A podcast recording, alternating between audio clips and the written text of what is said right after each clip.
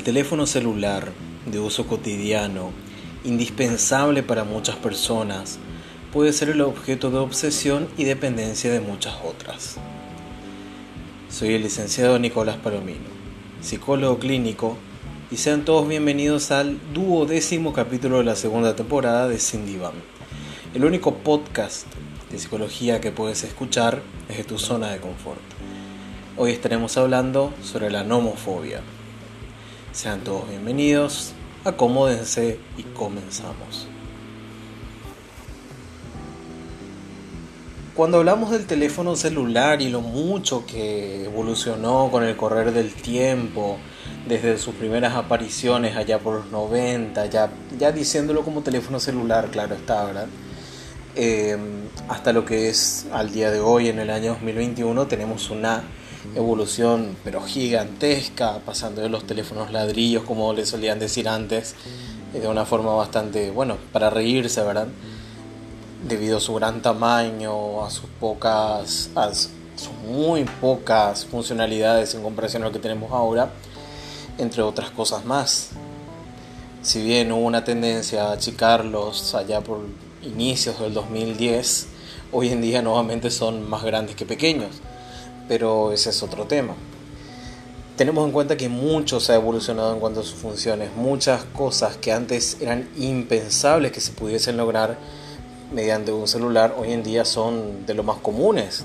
Tenemos aplicaciones que nos permiten escanear documentos, enviar documentos, incluso planear viajes, pedir taxis y otros tipos de remises pedir comida, acceder a cualquier tipo de página de internet desde nuestro, de nuestra palma de la mano, entre millones de cosas más, gracias a los celulares.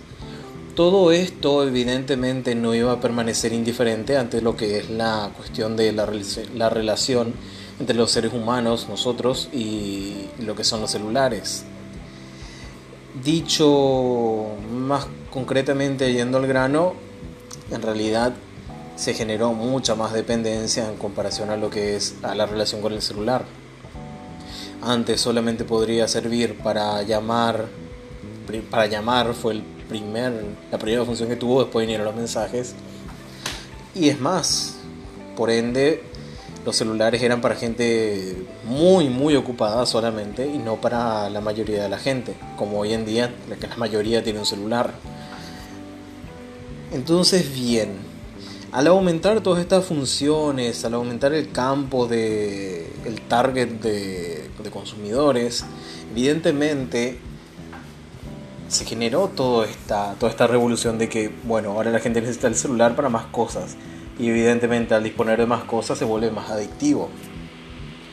Esta relación básicamente empieza a tener nombre en el año 2013 en Australia, donde se introdujo por primera vez la palabra fabbing que básicamente lo que surge, esta palabra surge de la unión de dos términos, básicamente. En inglés, claro está, el idioma del, país, de Australia, phone, teléfono, y snubbing, despreciar. Básicamente esto aludía a la conducta de ignorar a otra persona durante una conversación por estar utilizando el teléfono, el celular, interfiriendo con la, una buena comunicación interpersonal. Ustedes saben, la comunicación tiene que tener un locutor y un interlocutor, un mensaje que tiene que ser recibido para devolver una respuesta. Básicamente este fabbing, ya estaremos llegando al término que nos trae el día de hoy, que es la nomofobia. El fabbing tiene una estructura multidimensional. Los dispositivos inteligentes tienen diferentes funciones, entiéndase. Este término básicamente al día de hoy ha cambiado un poco y se refiere a la adicción al teléfono celular y con ello también en los beneficios que brinda. Internet, redes sociales, videojuegos, eh, acceso a cualquier tipo de plataforma, incluso también de streaming, tenemos muchísimo. Básicamente es como tener una pequeña computadora en la palma de la mano y en el bolsillo. Básicamente, después de esto también ya se puede hablar que el uso excesivo de estos teléfonos celulares, particularmente al día de hoy los smartphones, predispone a un comportamiento no verbal limitando de este modo la interacción cara a cara, que es lo que tantas veces se remarca. muchas veces las personas que utilizan el smartphone no son conscientes de tener una adicción con respecto a este aparato. Se puede presentar sintomatología de tipo depresivo, de ansiedad, falta de atención, comportamiento agresivo, cuando no se cuenta con el dispositivo en manos. Es acá cuando empezamos a hablar de la nomofobia. Que básicamente, ¿qué es la nomofobia? Y tenemos que rescatar que esto también ya aparece en el DSM5 a partir del año 2013, que como ustedes saben es el manual de diagnóstico y estadístico de los trastornos mentales de la Asociación Americana de Psiquiatría. Pues bien, el término nomofobia también viene del inglés y es como un acrograma que significaría No Mobile Phone Phobia. O sea, la fobia a estar sin el celular, sin el móvil, como dirían nuestros hermanos españoles. ¿Qué tenemos acá? Básicamente se refiere a una sensación de nerviosismo, malestar, ansiedad o angustia al no tener contacto con el teléfono celular o incluso una computadora. ¿sí?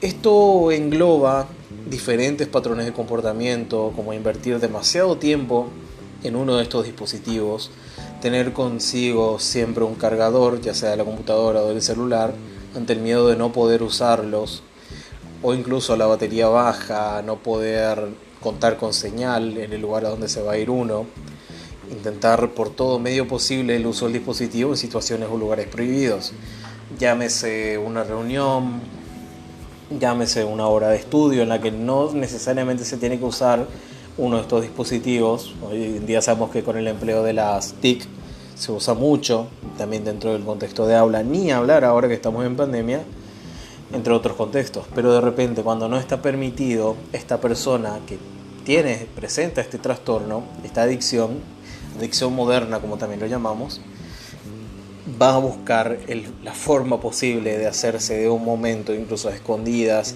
o incluso ya perdiendo el miedo total a, a hacer el ridículo algunas veces y usar estos aparatos. Está bien que entendamos lo que ocurre con esta persona, pero todos somos conscientes de que hay cierto desequilibrio, hay una problemática ahí podemos destacar que en nuestro país hubo una investigación al respecto en el año 2016 por parte de Matose y Carballo, donde se encontraron cifras de un 15% de 234 estudiantes de medicina encuestados que padecían niveles severos de nomofobia, 15%. A lo mejor ustedes dicen, no, pero es 15%. Estadísticamente es muy significativo un 15% que padezca severamente de un trastorno. ¿Se entiende? No estamos hablando solamente de la presencia, estamos hablando de una categoría severa de un trastorno, de una adicción. ¿Sí? Para ponerlo en relevancia. Pues bien, ahora ustedes me preguntarán, pero ¿cómo puede ser que ocurra esto? O sea, el celular está bien, lo tenemos que usar varias veces al día y muchas veces no es porque queremos, muchas veces porque lo necesitamos.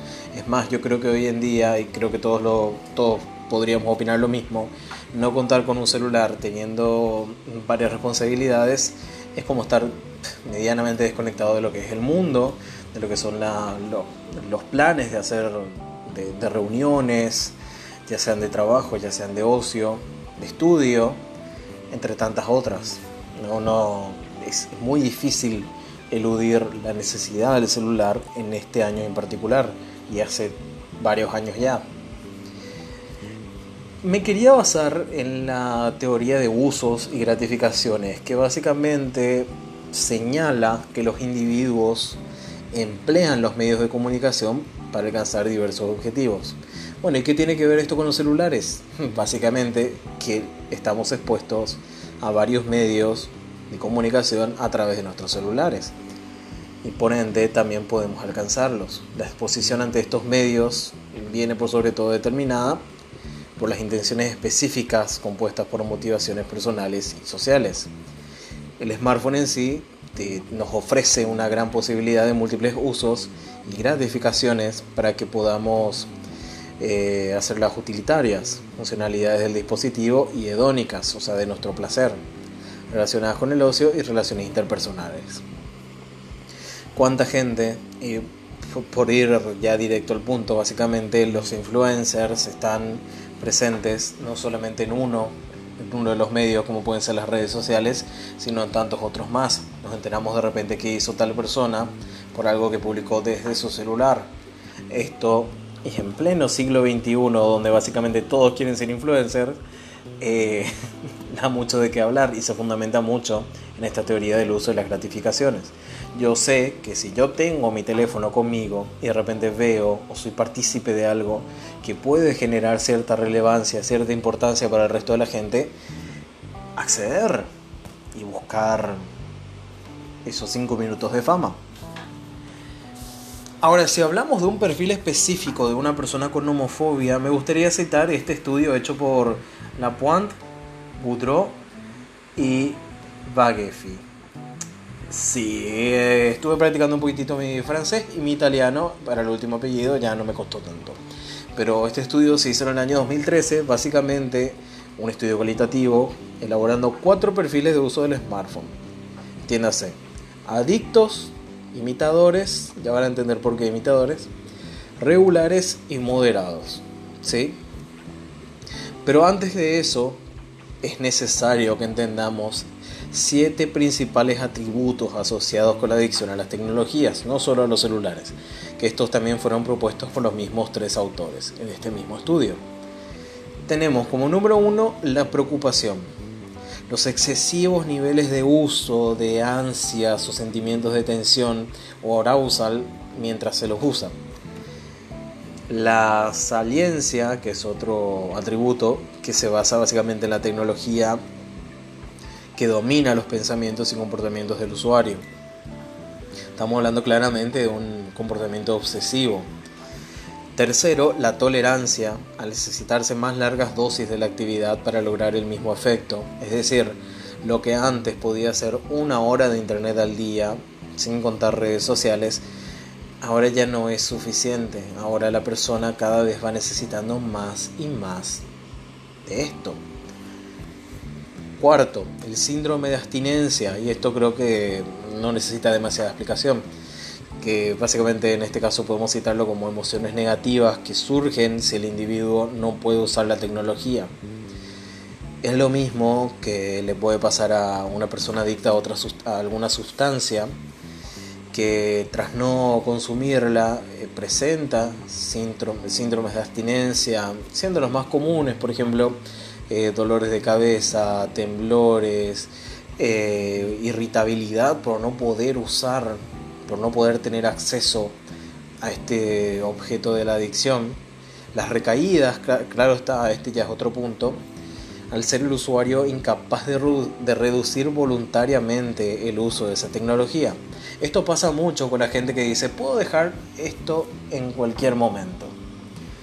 Entiéndase por el alcohol, entiéndase por drogas, otro tipo de drogas no sociales, incluso la cafeína, hago mea culpa, eh, y hablo de la cafeína. No, no, no crean otra cosa, por Dios, no. Eh, entre otros, en este caso, el celular. ¿sí? Básicamente la persona dice, puedo dejarlo en cualquier momento, eh, intenta por sus propios eh, medios dejar de consumir, dejar de usar, pero le resulta imposible, no puede por sus propios medios. De ahí que esto sí o sí tenga que ser intervenido de la forma en la que vamos a estar viendo después. Luego podemos citar los cambios de humor al momento de que usa la tecnología objeto de adicción. Ofrece, o sea, experimenta entusiasmo, excitación y al momento de no contar con ella, la irritabilidad de la que ya les estuve hablando. Y por último, el conflicto. Básicamente el uso de la tecnología ofrece conflictos con otras tareas y su funcionamiento normal. Y esto es considerado como una consecuencia de la adicción. Pues bien, podemos ir el ejemplo de procrastinar. ¿Con qué procrastina mucha gente en estos días? Evidentemente, bueno, con el teléfono, con la tele, con la computadora. Supongamos, eh, estamos estudiando con la computadora y de repente estamos recontra cansados, nos lacrimean los ojos, hasta incluso algunos empiezan a tener eh, síntomas de resfriado. Pero al momento que dice, bueno, voy a hacer una pausa para ver mi serie en cierta plataforma de streaming, antes que un gigante lo compre todo, ustedes ya saben a qué me refiero. Y bueno, lo que debería de haber sido media hora pasa a ser básicamente dos horas, tres horas. Y al momento en que lo hace, pues bien, no experimenta ninguno de los síntomas que tenía antes. No le duelen los ojos, no empieza a cansarse, no empieza a fatigarse. ¿Se entiende? Es más, va más por una cuestión de gratificación y motivación. ¿sí? ¿Qué, ¿Qué me incentiva más a estar atento? ¿Estudiar o ver, hacer una maratón de series en la plataforma en la que yo las vea? O incluso en la tele, claro está. Pero bueno, es básicamente a eso lo que nos referimos con los conflictos. Pues bien, una vez eh, delimitados completamente estos siete factores, tenemos ya las clasificaciones de cuatro tipos de perfiles de uso del smartphone. Quiero que partamos de lo más leve a lo más lo más fuerte fuerte, dejemos ahí un fuerte para no usar palabras que puedan sonar, eh, que puedan sonar mal y perjudiciales. Bueno, la primera clasificación yendo de abajo para arriba tenemos a los moderados, que en este caso fueron 39 de estos usuarios, el 21,43%, que significaría una baja intensidad de uso de 5 minutos a 6 horas tres o menos comportamientos problemáticos, es decir, tres o siete o menos de estos comportamientos que les describía antes. El 90% de usuarios lo usan durante reuniones o en clase, 80% usan los celulares cuando socializan y comen y 90% es la primera cosa que hacen al levantarse. Esa pregunta me faltó un poco en el cuestionario que les elaboré. El 50% mensajean y conducen o juegan juegos cuando no es apropiado. De ahí también que varias campañas, por ejemplo, de educación vial se, se basan en el tema de no usar el celular cuando se está conduciendo. Evidentemente esto es algo bastante peligroso, no hace falta explicarlo. Y pues vemos que es una actitud mucho más común de lo que se cree y de lo, de lo que debería de ser, porque evidentemente esto no debería de ocurrir. Luego tenemos a los regulares, que en este caso fueron 70 usuarios de la muestra, 38,46%. Con un bajo comportamiento adictivo, si ya se puede empezar a hablar de adicción, pasan de 5 minutos a 10 horas con una media de 1,99 horas por día. Cuando digo lo de 10 horas, 6 horas, estoy hablando de una frecuencia semanal. Acá ya se presentan de 4 a 5 de las conductas problemáticas con respecto al uso. Luego tenemos a los imitadores, que son 45 usuarios de esta muestra, 25,73%. Acá vemos que la media ya se encontró dentro de la parte de los regulares. Dentro de los imitadores sus características no corresponden a los adictos típicos. Pasan de 1 a 10 horas al día con el móvil usándolo con una media de 3,73 horas. Bastante, ¿eh?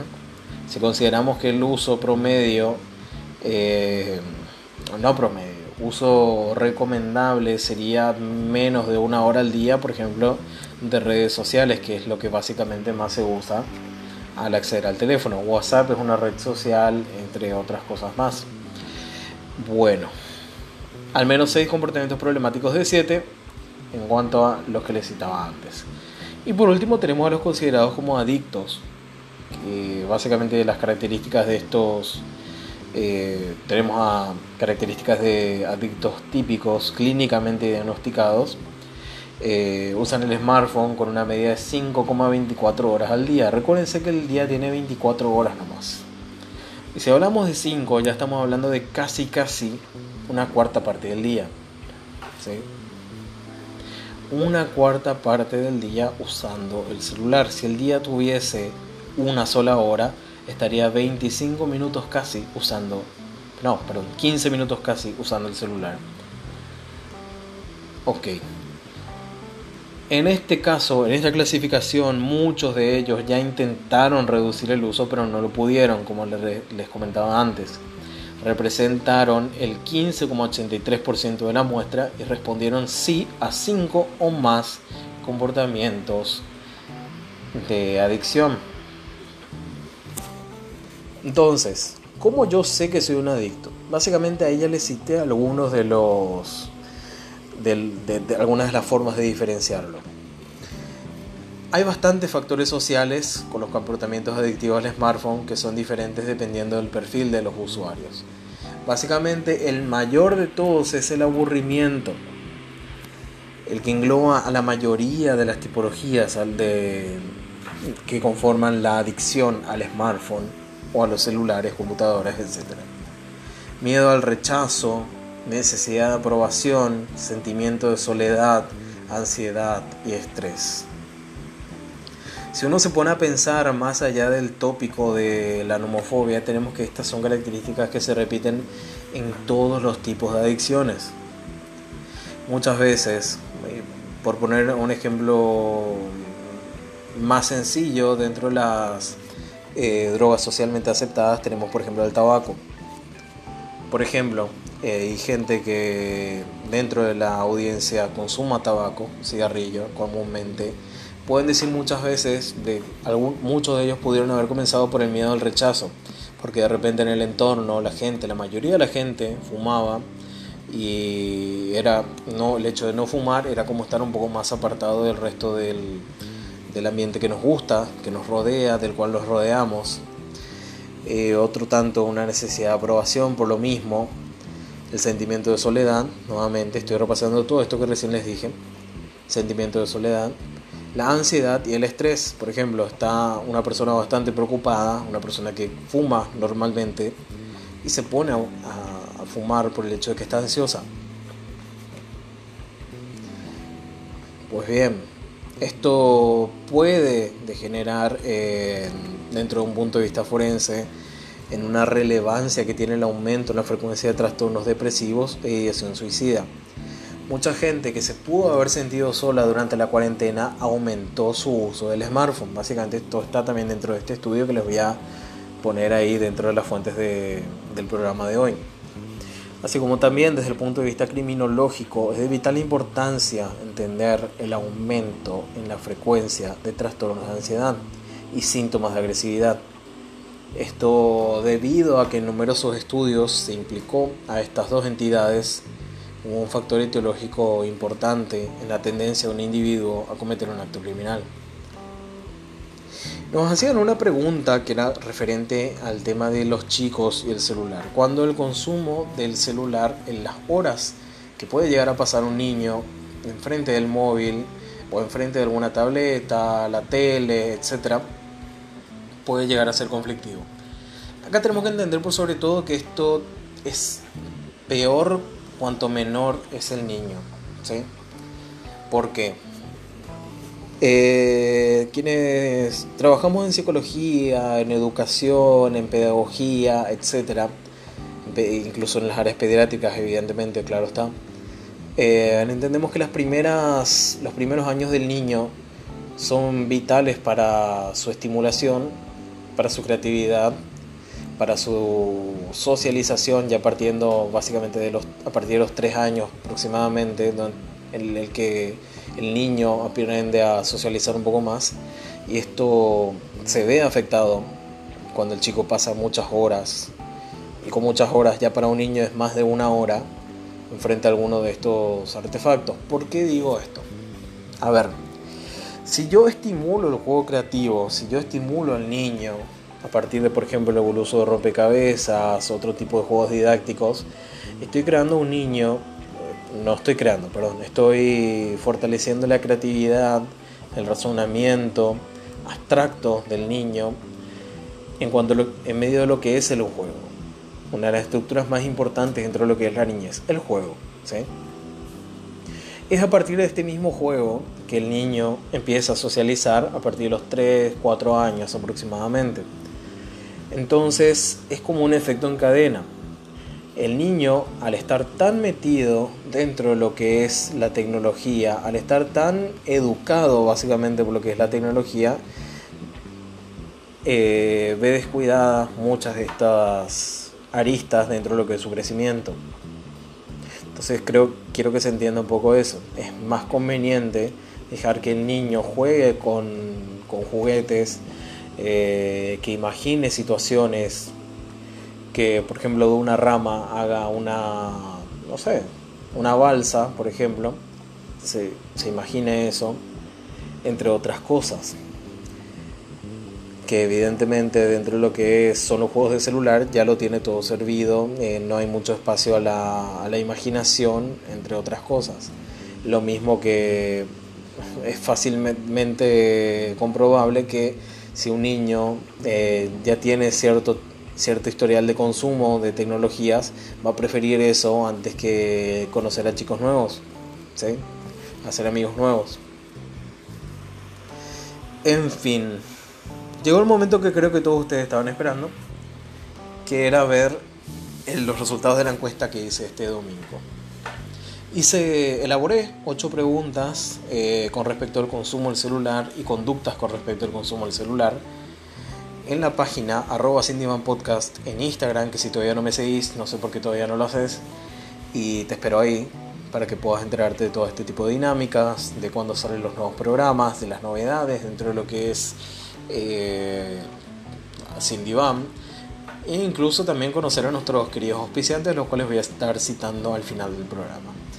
Ok, la primera pregunta citaba, ¿considero mi celular como un artículo de primera necesidad? A lo cual el 87% respondió que sí, el 13% restante no.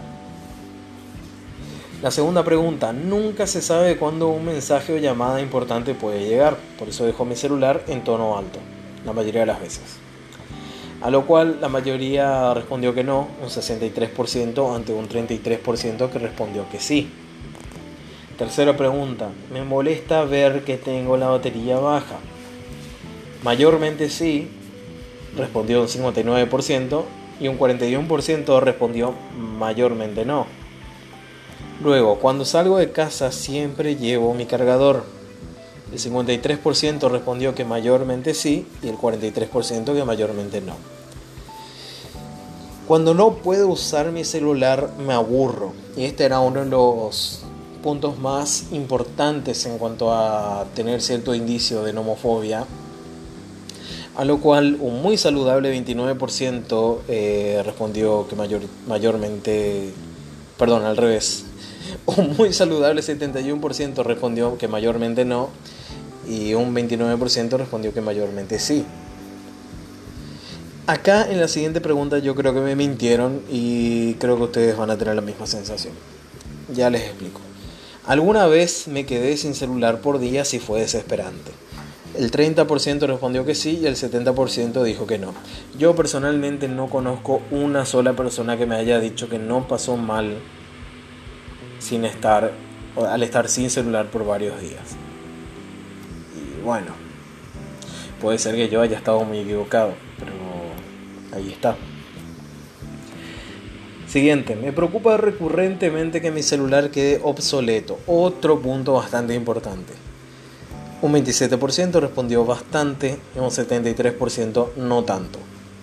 Y por último, mi celular es un buen aliado para cuando prefiero no socializar.